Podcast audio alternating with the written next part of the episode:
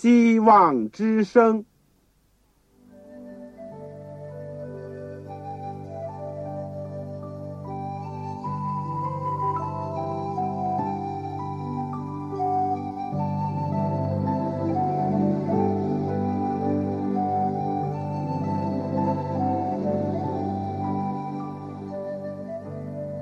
各位听众朋友，各位弟兄姐妹，欢迎您收听信徒培训这个节目。教会的兴旺，不单表现为人数众多，更要求教友的素质好。为了使教会真正达到人丁兴旺，又灵性健壮，希望之声特别为广大的信徒制作了信徒培训这个节目，满足主内同工同道的需要。信徒培训由黄牧师主讲，将有多种课程推出，欢迎弟兄姐妹们踊跃参加。下面我们就把节目时间交给黄牧师。各位亲爱的弟兄姐妹，各位组内的同工同道，你们好，我是旺草，先在组里面向你们问安，也欢迎你们收听我们信徒培训的节目。今天呢？我们是一门新的课，教会增长，这也是实用又是重要的一门课。我们今天会讲第一讲：圣经论教会的增长与发展。意思就是说，圣经是怎么样讲到教会的增长和发展的？我们所有的课程，所有的信仰的依据。就是圣经，所以我们必须先从圣经来看这个问题。我们今天的经文是在《使徒行传》第二章四十六到四十七节，《以弗所书》第四章十一到十六节。我们在读着圣经以及学习之前，我们先做一个祷告。亲爱的天父，我们谢谢你。我们今天开始又可以上一门新的课。主啊，你在世界上的时候，用你的身体，用你的恩典建立了我们新月的教会。然后经过几千年的善恶的斗争，教会在地上不断的经历内忧外患，但也就在这样的时刻当中。因着你亲自做教会的元首，因着圣灵的大能的工作，因着你所拣选的仆人使女忠心的侍奉，主啊，今天教会已经遍及世界各处。主，我们谢谢你，因为你把我们从世界上呼召出来，能够归向你，能认识你，而且传扬你、见证你。今天我们恳求你帮助我们，在我们学习这课的时候。使我们有新的体会，有新的感动。愿主在我们当中向我们赐恩。我们也恳求你赐恩给收音机旁边我们的弟兄、我们的姐妹、我们的父老。主啊，他们心中的祷告，他们所有的需要，主你都是知道的。愿主你按照你丰盛的慈爱和大能大力。能够按照你自己圣善的旨意成就一切，超过我们所求所想的。谢谢你，求你恩待我们，求主也赐恩给你普天下的教会，以及呢地上所进行的所有奉你名所做的工作。愿主赐福，愿主带领，愿主教导。我们这样的祷告、祈求和感恩。是奉靠主耶稣基督的圣名，阿门。我们先把这个今天要读的经文先读一次，《使徒行传》第二章四十六到四十七节。我相信你手边有一本圣经，如果你没有的话，请你写信来告诉我，我们尽量施法为你提供一本。四十六节说。他们天天同心合意，恒切的在店里，且在家中剥饼，存着欢喜诚实的心用饭，赞美上帝，得众民的喜爱，主将得救的人天天加给他们。第二段圣经是在以弗所书第四章十一到十六节，他所赐的有使徒，有先知，有传福音的，有牧师和教士，为要成全圣徒，各尽其职，建立基督的身体。只等到我们众人在真道上同归于一，认识上帝的儿子，得以长大成人。满有基督长成的身量，使我们不再做小孩子，中了人的诡计和欺骗的法术，被一切异教之风摇动，飘来飘去，就随从各样的异端，唯用爱心说诚实话，凡事长进，连于元首基督，全身都靠他联络的合适，百节。各按各职，照着个体的功用彼此相助，便叫身体渐渐增长，在爱中建立自己。我们经文就读到这儿。我们说，在一般的这个正常的情况下，父母如果看到儿女诞生呢，都是很兴奋、很快乐的，而且呢，往往在心目当中呢。已经构成了一幅关于他日后美好的这个情景。在为儿女起名的时候呢，父母的愿望呢，常常就通过这个名字表示了出来。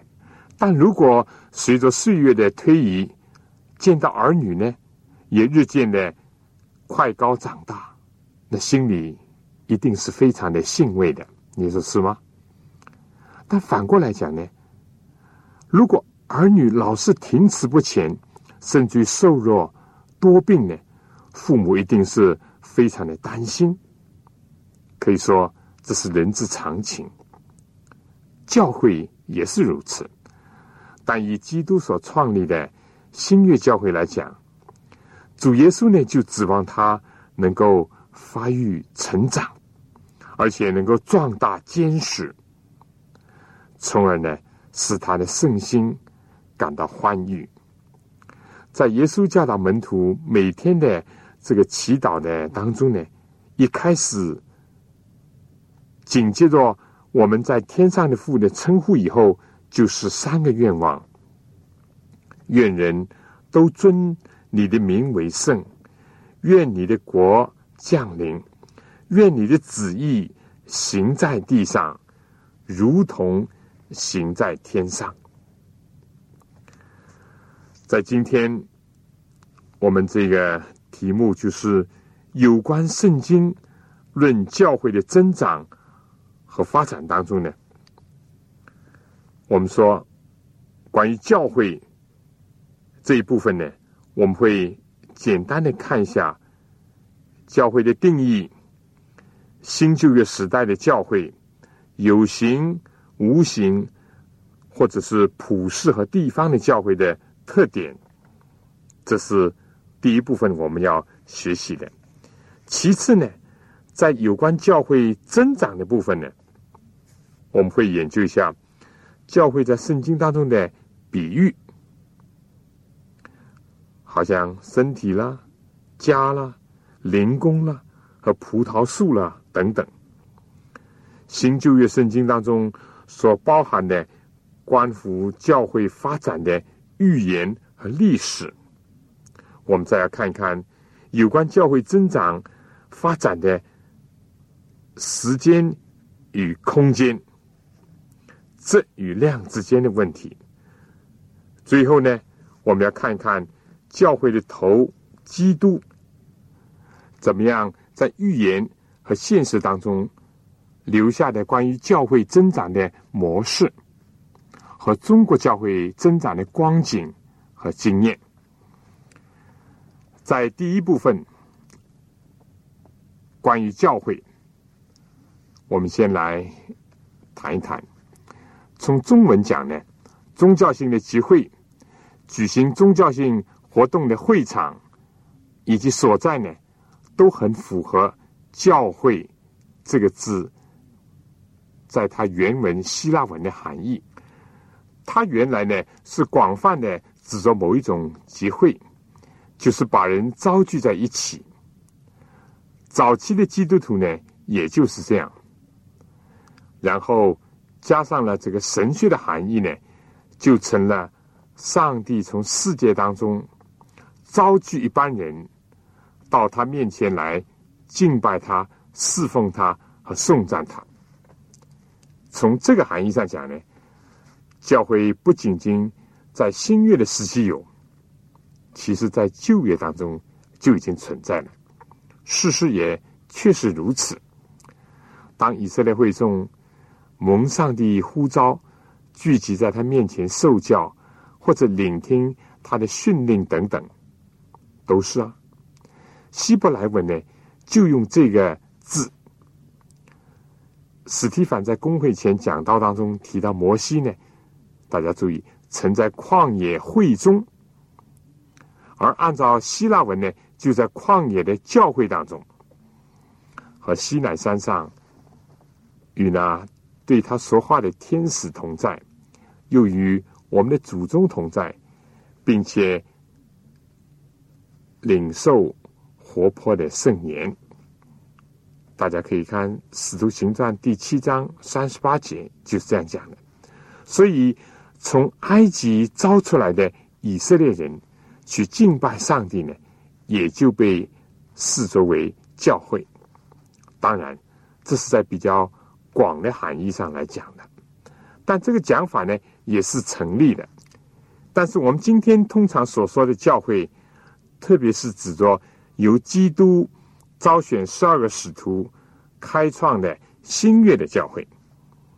而在新约圣经当中，最初出现“教会”这个字呢，是在马太福音第十六章十八节，主耶稣亲口说的：“我要把我的教会。”建立在这磐石上，阴间的权柄不能胜过他。教会属于主的，它是教会的根基和保障。另外呢，在教会的观念上呢，我们说既有有形的教会和地方的教会，也有无形的教会以及普世的教会。前者呢？当然，就是指着个别的，在某个时间、某个地方的看得见的一座座的教堂，以及一群群信徒结合或者被招聚在那儿敬拜上帝、领受上帝的教导，这是指着有形的地方的教会；而无形的普世的教会呢，是指着集合的。普世的，甚至是宇宙性的，自古到今呢，永恒上帝的儿子的一种汇聚。我们可以看希伯来书十二章二十二节，约伯书第一章第六节，第二章第一节，三十八章第七节。还有一点呢，就是说，有形的教会呢，地方的教会，明显是。世界上一般软弱的人所组成的，还带有缺点，也是一个有不足之处的一个团体。但后面这个宇宙的、普世的或者是无形的教会呢，往往被看作是理想的教会。有形的地方的教会。因着基督爱教会呢，为教会舍己，他要用水借着道，要把教会洗净，成为圣洁，可以献给自己，并且呢，不断的向着做一个荣耀的教会，就是毫无玷污、皱纹等类的病，乃是圣洁、没有瑕疵的这个方向呢走去，甚至于。朝天上、地上各家，以及一切所有的，有一天在基督里同归于一的这个目标走去。我们可以看以弗所书第三章十四节，第一章第十节。我们明白了这些观念和他们之间的相同和不相同之处呢，就能扩大我们属灵的眼光，增强我们的归属感、使命感。同时呢，也帮助我们克服分门别类，或者是因为看见教会圣公在某一个时候、某一个地方受到阻止。或者是停滞不前，结果呢，就是我们灰心失望。如果明白了这一点呢，我们就不会因此而软弱，或者是跌倒，也不会因为发现教会的组织或者其中的成员有些什么毛病，结果就完全的被判点。照样的。也不会因为一时一地的教会的兴旺而自满自足，或者是因为有了一点点的亮光而固步自封。在中国教会目前的情况和条件下，如果明白这一点呢，就既能容纳家庭教会和公众的会堂，实行真正的。自传、自养、自治，同时呢，也能够享受普世教会的团契。同时，在困难考验的时候呢，仍然确知众教会的纪念、代祷和关怀，以及上帝对教会的旨意呢，终究要达成的，并且在领受上帝新的带领下呢。也能够见证和分享中国教会所得到的恩典，以及所进入的真理。正所谓，如果有一个肢体受苦，所有的肢体就一同受苦；如果一个肢体的荣耀，所有的肢体就一同的快乐。格林多前书十二章二十六节。更重要。以及更大的安慰和警惕呢？是什么呢？是基督是教会的主，是教会的头，是教会的根基和磐石。他也是行走在七个灯台中间的那一位。他既施行保护，也施行监察。中国教会，不论是家庭教会，或者是。公众的会堂，既不是孤立的，也不是唯一的，它是上帝宇宙或者普世大家庭当中的一份子，是基督身子当中的一个肢体。所以，我们在这个第一段呢，关于教会的论述方面呢，我们如果能够建立起。这一些圣经所给我们的这个观念呢，是非常有助于我们灵性的增长，也帮助我们能够辨别是非，也能够使得我们更好的在我们所处的环境当中，能够开展教会的工作。但上面所讲的最最重要的就是说。基督是教会的头，是教会的元首，所以教会首要的任务就是要高举基督。下面呢，请大家听一首歌，《高举基督》。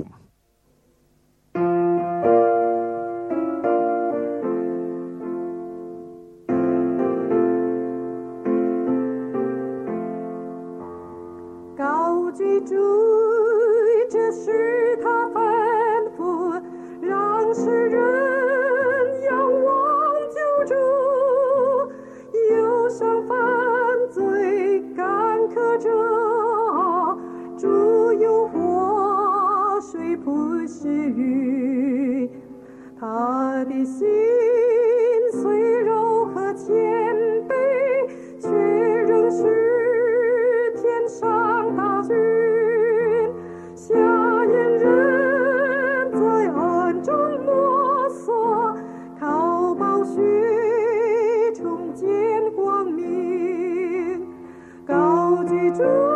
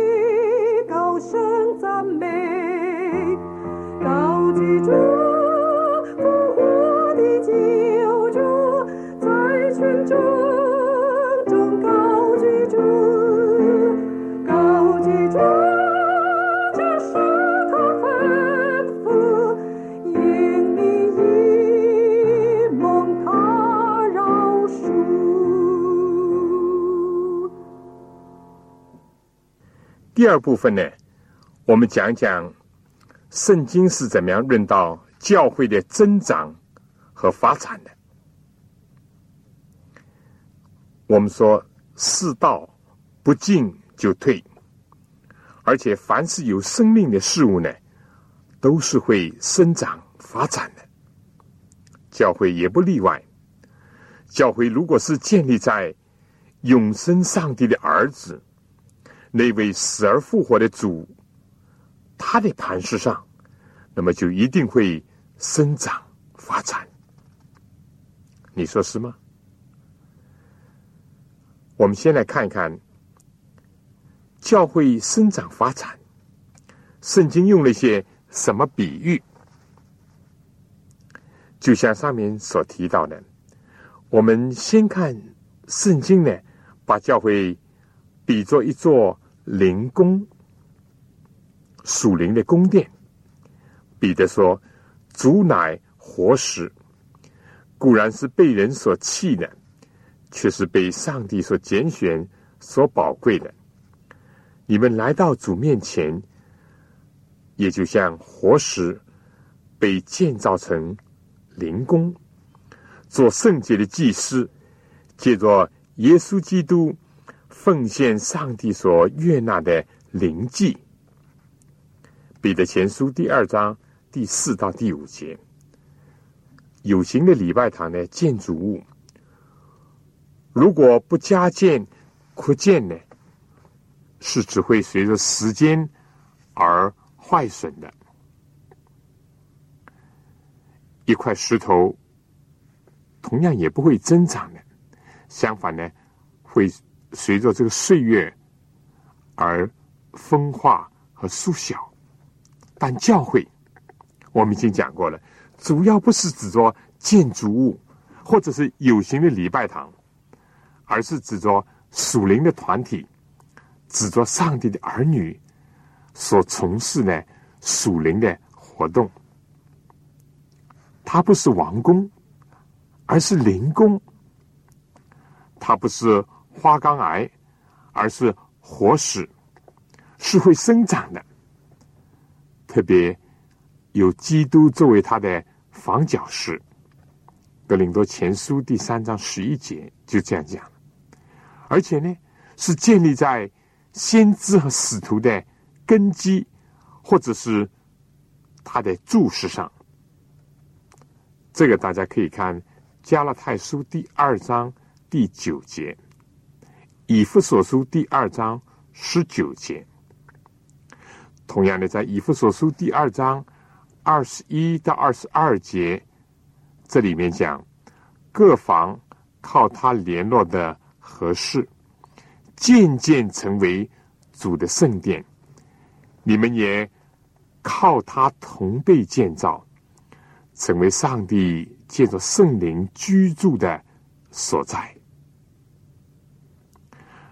第二章十九节更加讲，你们不再是做外人和客旅，是与圣徒同国，是上帝家里的人了。有基督，也有有生命的基督徒，好像活石，好像灵宫，那么圣殿就会渐渐的增长发展。这个教会呢？无需一定在王宫里面，或者是在教皇的官邸里面，或在国会里面，或者大殿当中，在世人眼中看呢，可能仅仅是一一间茅屋，一个简陋的一所房子，或者是甚至还没有屋顶的，还没有完成礼拜堂。但它确实是主所宝贵的灵宫和圣殿，所以圣经里面形容到教会和教会的增长发展的时候呢，是用作一个灵工，基督做房角石，圣徒哎作为一个活的石头会增长的。其次呢。教会在圣经当中呢，也被比喻作身体，有基督为首，也就是做头；至于肢体呢，就彼此的互助合作，而且相互的搭配，教会就此呢能够生长。也就像圣殿不能够。供奉偶像那样，如果要以不健全的人、智慧不完备的人、品格不完全的人、不认什么人，哪怕是总统、教皇、全球总会会长做头，就会像有些头脑发育不完全，以至于全身都不健全的人那样，或者是会出现。畸形，或者是弱智、低能，以及像侏儒那样的一种光景了。所以在这点上呢，我们必须肯定，唯有以耶稣做头、做元首，我们才能够指望身体能够得着完全的法育。但如果我们以基督为教会的头，而且听从他的指引。顺从他的教导和带领呢，这样肢体就会彼此相顾，而且呢，互相的资助。按照圣经哥林多前书十二章十二节到二十六节所讲的，那么身体呢必定会增长发育，也就像以弗所书第四章十一到十六节我们一开始所读的那样。最后呢，就会长大成人，满有基督长成的身量。所以圣经里面来形容教会的增长呢，第二个比喻就是好像身体那样，但是它的关键的问题仍然是基督必须要做头，正像上面讲的灵宫必须要以基督做。房角石。那么第三个比喻呢，是讲到把教会的增长比作葡萄树。这是在约翰福音第十五章当中可以看到这比喻。我们说，如果有耶稣做根，而且从他呢来吸取养料。同时呢，又接受天赋的栽培，包括修理和这个裁剪。同时呢，枝子又相通的话，那么这个葡萄树呢，就一定会结果子，而且会多结果子，结好果子。我们说，除非教会离开主，不常常在它里面，而且。尽是保留那些橙枝残叶，或者是那些这个缠绵的攀藤，或者是野草，那么这样呢，就不能生长，也不能结果，而且最后要枯干。但如果有基督的生命，在这个葡萄树所象征的教会里面运行，那么教会就一定会生长、发育，最后结出许许多多的好的果子来。这是有关教会增长第三个比喻，葡萄树的比喻，要以基督做根。除此呢，这个教会的增长，在圣经里面用了另外一个比喻，就是关于羊圈的比喻，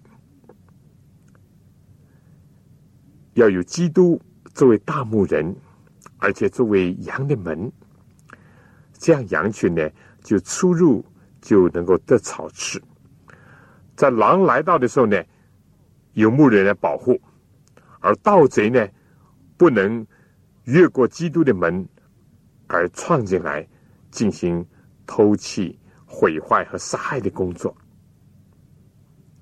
如果有耶稣基督做这个羊圈的牧人的话呢，他还要把迷羊要找回来，把那些不是这个圈中的另外的羊呢，也带入主的羊圈，使得他们。得着生命和丰盛的生命，这是第四个比喻了。以羊圈来预表着教会以及教会的维持和发展，但必须要以基督作为好牧人。此外，圣经当中呢，也把教会呢比作心腹了。比作上帝的家了，比作面教了。那么夫妻的爱情和关系呢，必须要增强；而家庭的成员呢，应当要增多。所以面教呢，要使全团都发起来。所以这里面就又象征了教会的这个发展和增长。因为我们今天讲的是教会增长这个题目，我们在明白了教会之后呢，我们就来看这个教会的增长。圣经用了这么多的比喻，但弟兄姐妹，你有没有注意到，所有上面的比喻呢？不论是灵工也好，是活石也好，是身体也好，或者葡萄树也好，甚至于心腹、羊圈、面教呢？都包含着生长和要增长的一个意思，而且呢，都是以基督作为其中的一个关键的主角，因为有基督才有生命，唯有基督是教会的基础。我记得。一九九零年，基督福临安息会全球总会新任的会长，在他的第一篇演说当中，他就是说：“唯有耶稣基督是基督福临安息会教会的头和真正的会长。”是的，耶稣基督是一切教会的基础。我想下面呢，就请大家听首歌《教会基础》。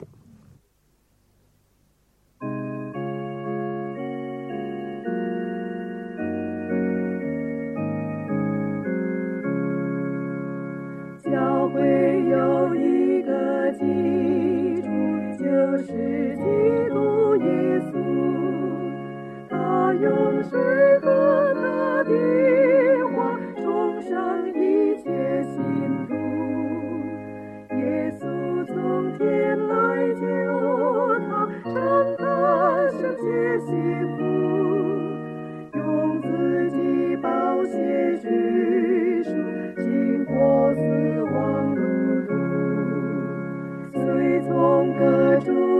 寻找，信徒却成一体，教会救恩的凭证，一主一心一心，同领我主的圣餐，红尘圣生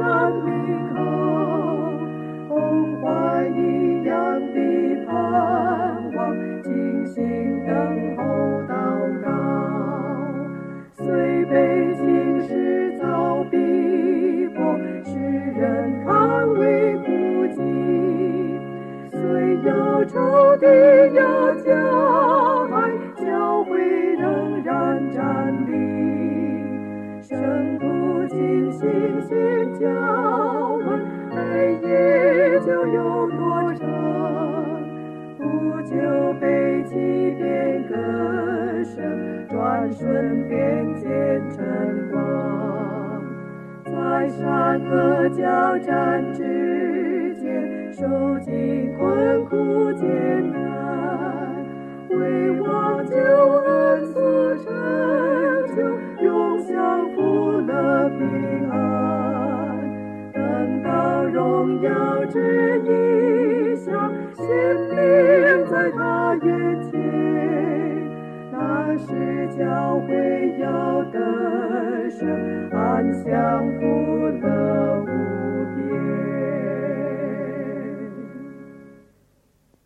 我们现在再来看看圣经当中有关教会增长的一个记录。旧约当中呢，许多对以色列的指示和应许呢，原则上都可以应用在新约的教会上。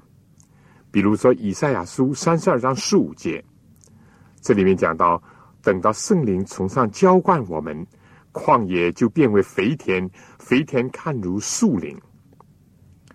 另外，这个以赛亚书五十四章第二到第三节有讲，要扩张你帐幕之地，张大你居所的幔子，不要限制，要放长你的绳子，坚固你的橛子，因为你要向左向右开展，你的后裔必得多国为业，又使荒凉的城邑有人居住。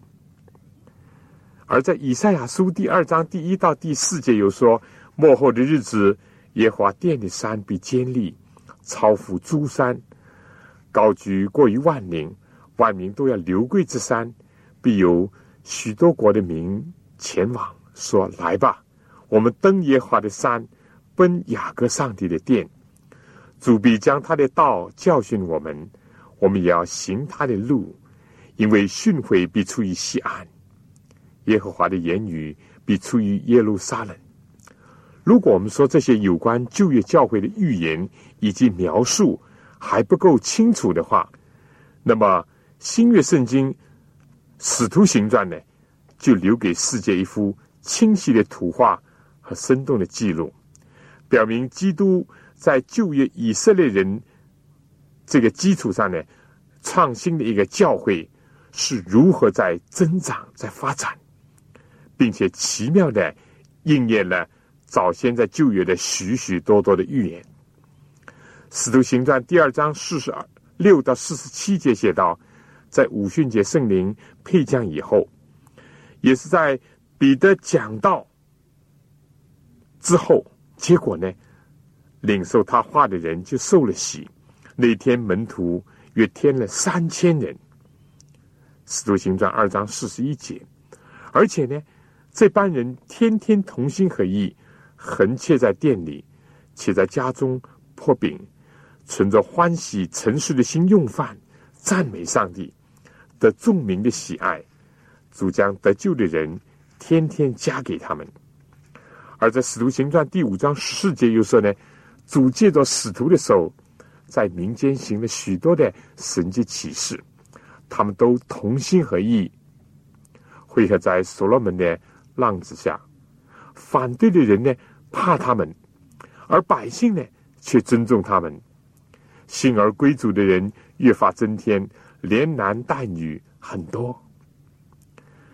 这是在《使徒行传》第五章十四节。而在拣选了七个执事，就是好让使徒专心去从事传道和祈祷为事呢。结果。就使得教会的组织更加的健全，而且灵命呢也得到更大的发展。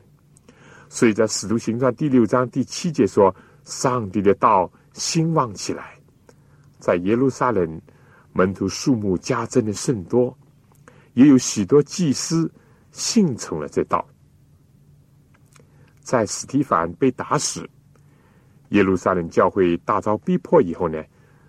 上帝是万事都互相效力，叫爱他的人的一处。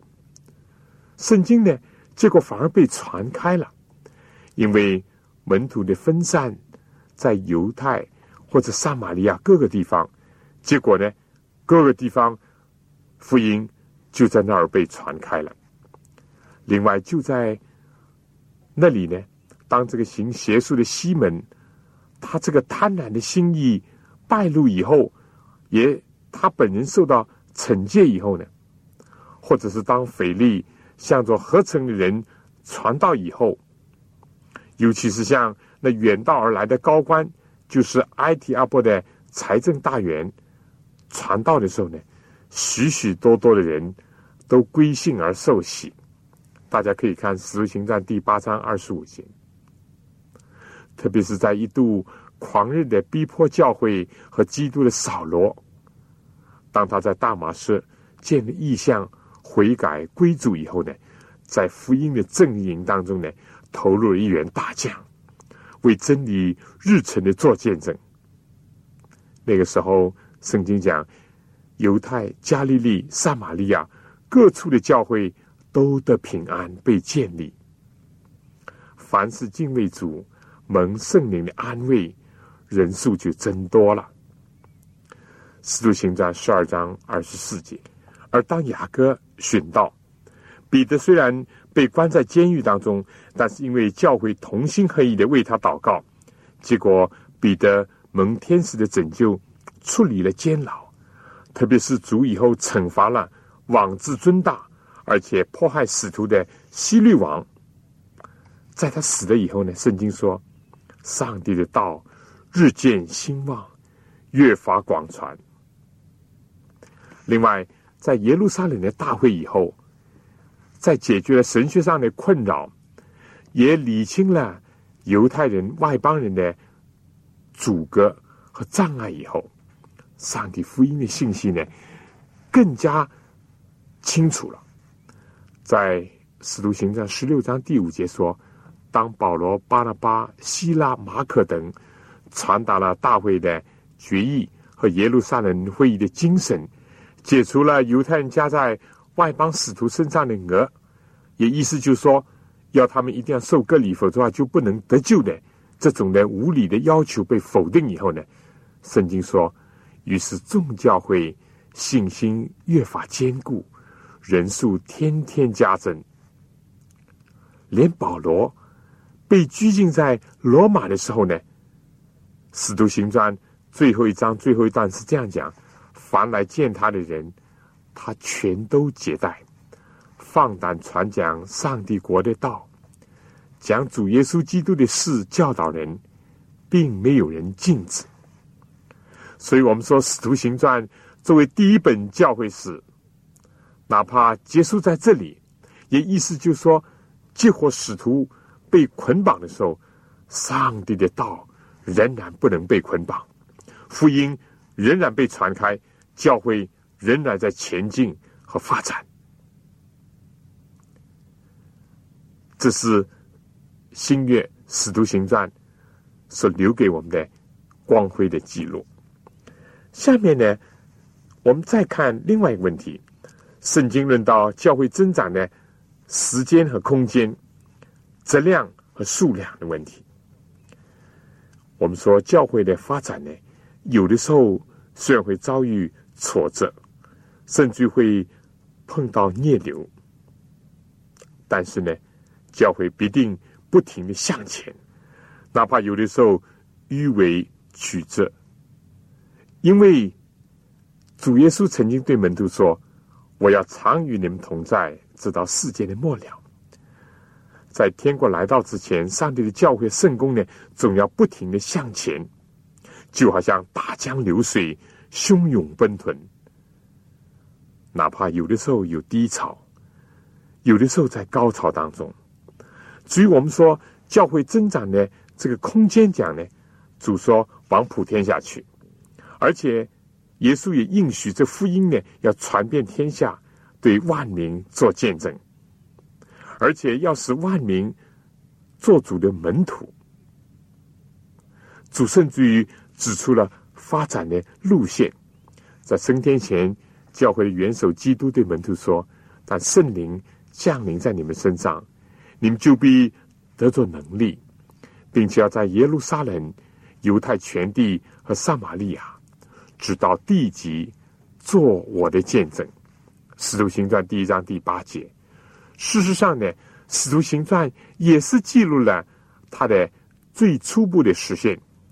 自从主借着保罗把福音由亚洲传到了欧洲，教会不久呢就出现了在腓利比、罗马等等地方。保罗还称赞罗马教会的信德呢传遍了天下，《罗马书》第一章第八节。那么我们再来看看教会的这个。量的问题，从人数来说，开始从耶稣十二个使徒以及主所设立的另外七十个，后来到使徒行传记载五旬节的时候，不连妇女也有成丁一百二十个，以及保罗论道在基督复活升天的时候呢，曾显给五百多个弟兄看，至于。到了第一世纪结束的时候呢，在罗马世界，据说就有五百万的信徒。到了今天呢，全世界基督教的新教徒和旧教徒呢，已经超过十五万万以上。而教会从小亚细亚起先在犹太的会堂和家庭的教会，一直到安提亚到欧洲，至于到今天呢，礼拜堂。教堂的建筑呢，可以说是布满了全球。单单以中国的教会来讲，虽然经历过很多的艰难和困阻，在近十多年来，一定程度上呢，恢复了公民的宗教自由权以后呢，教堂好像雨后春笋，到处林立。单单以大的公众的会堂呢，已经有差不多近一万所。至于家庭教会呢，更加是难以计数，基督徒人数已经超过两三千万之众，而且这还不包括旧教的，就是天主教在内。那么，圣经讲到教会增长发展，除了在数量方面，还包括了质量方面。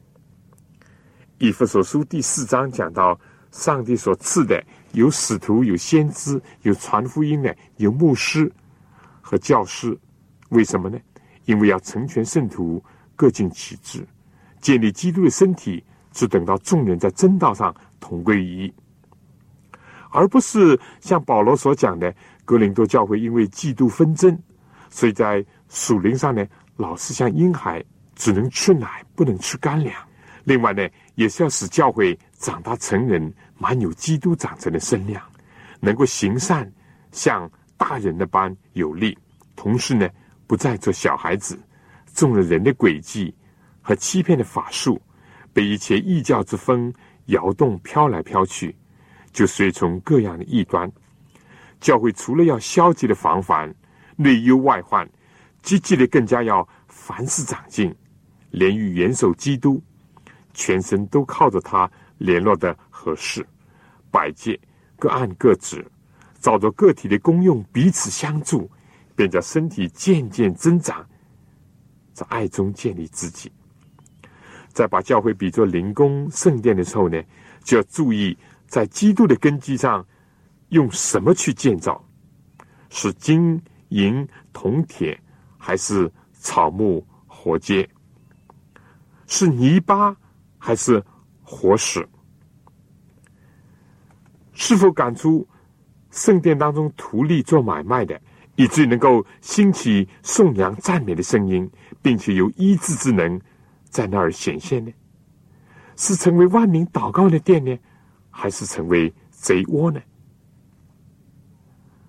把教会比作葡萄树来讲吧，我们说不单单是要多结果子，而且结好果子，使果子能够长存，而且多结好果子呢？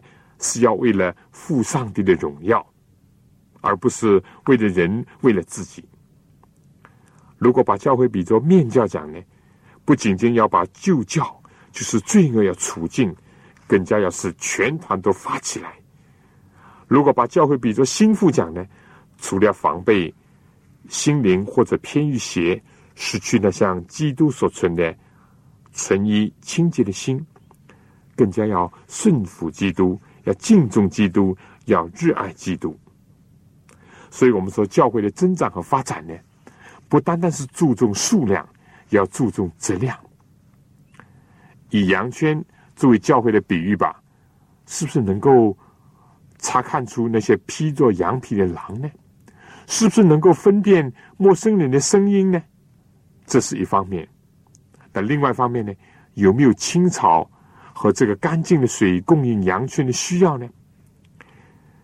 这个第三方面，我们看看基督所留下的教会增长的模式和中国教会的现状。基督既是教会的主，他对教会的发展呢，当然充满了期望，而且提供一切的帮助。但我们现在看一下，在预言和历史当中的基督所留下的发展教会的模式，然后再看看他对今天中国教会有什么光照。上帝救赎世界和人类呢，是有他的计划的。并且在历史的进程当中呢，是逐渐的在展开。但整个的救赎计划当中的中心呢是基督，他要呼召一般信从他的人从世界上出来，从罪恶当中出来，把上帝的话教导他们，而且指引他们，带他们进入天国。正像上帝古时借着摩西带领以色列人从埃及为奴之地出来，引他们进入迦南那样。如果说摩西的使命艰巨，那么基督的使命更艰巨。但旧约当中预言米赛亚就上帝的义仆基督的时候呢，说到：“看呐，我的仆人，我所扶持、所拣选、心里所喜悦的，我已将我的灵赐给他，他必将公理传给外邦。米赛亚的国度，或者说教会在地上必定会发展。”但是他用什么方法去发展它呢？他不是凭借武力或者是利诱，也不像中世纪官方教会，不是用地狱来吓唬人，就是用天堂来招引人；也不像世俗的企业在今天所采用的广告或者手段。圣经上说，他不喧嚷，不扬声，也不使街道听见他的声音。压伤的芦苇它不折断，江残的灯火它不吹灭。他凭真实将公理传开，他不灰心也不丧胆，直到地上十里公里，海岛都等候他的训诲。教会的增长发展呢，不是靠着虚张声势，或者是你争我夺，这种工作也不是求表面的成绩，或者是笼统的汇报，而是靠着体贴若为、关怀真实、忍耐和信心，才能够达成的。基督为什么不生在罗马皇帝该杀的家里？像第四世纪康斯坦丁王那样下道命令，就把他的城仆人民都改信基督教呢？耶稣为什么不长大在这个富豪的门下，借着布施散发钱财来吸引人做他的门徒呢？耶稣为什么不借着向魔鬼下拜一下，以换得全世界呢？所有这些都违背基督的圣德。都和他国度的原则是相冲突的，都不是他心目当中教会增长的样式。他固然愿意在山边和许多人宣讲天国的道理，但是他也愿意花一个晚上和尼哥底母长谈，甚至在烈日当空、口渴的情况下，愿意和一个心灵更加饥渴的撒玛利亚的妇人长谈生命之道。他不要他的百姓向不幸的人呢展示神威。他责备约翰，想叫天火烧灭那些不接待他的人；他也叫彼得收刀入鞘，不要为着他和他的国度或者他的事业来动武。中世纪十字军岂会蒙他的悦纳吗？叫人或者接受经典，或者是接受刀剑，怎么能够出于主耶稣基督呢？不会的。教会一定要增长，基督也期望教会的发展，但是。即使有困难、受引诱、遭挫折，也不能采取世俗的手法和途径来达成它。但同时，他又说：“那杀身体不能杀灵魂的，你们不用怕。”他也劝勉说：“如果在这个城里逼迫你们，就逃到那儿，总要尽力的保存力量，并且不畏艰险的往前走。教会历史当中留下了不少偏离主的规范和模式的事情，但在教会成长壮大的过程当中，也有多少无名英雄、默默无声的业绩以及可歌可泣的范例。中国教会在五十年代前呢，应当承认有不少的软弱和弊病，教会发展非常的缓慢。而在过去的几十年当中呢，尽管困难很多，但在接受了时代的考验和吸取了经验教训以后，在人为的东西荡跌以后，相反，许多教会、家庭教会、主的小群，在主的榜样和力量的鼓舞、光照和支持下呢，得救的人也是天天的增多。不少的地区，非但有形的教会和这个建筑物呢接二连三的出现，信徒的数目也大大的增加。而且由于过去失去过信仰的自由，现在就更加的珍惜。为吃饼得饱而来的人呢，离开了或者被淘汰了；爱慕真理人呢，就相应的增多了。为饭碗而在教会里面做工呢，故宫呢，放弃了这手，忠心为主牺牲奉献的牧人呢，就增强了。我们并非说在今天中国教会。在增长的过程和道路上没有问题，但是今天中国教会的兴旺发展的光景呢，足以证明有许多的人听了主的吩咐，而且效法他的榜样，忍耐着结出果子来，并且切切的仰赖圣灵的帮助，以及让基督的生命的能力显现出来。让我们为中国教会的增长而献上感恩。为他的进一步的发展而祈求，并且把自己呢交在主的手中，为他而生活，为他而工作，使上帝在教会当中和在基督的身上的荣耀。弟兄姐妹，我想今天呢，我暂时就讲到这儿。第一部分我们讲了有关教会，第二部分讲到了教会的增长和发展。愿主能够光照我们。下次同样的时间，我们再见。愿主赐福给您、您的全家和您的教会。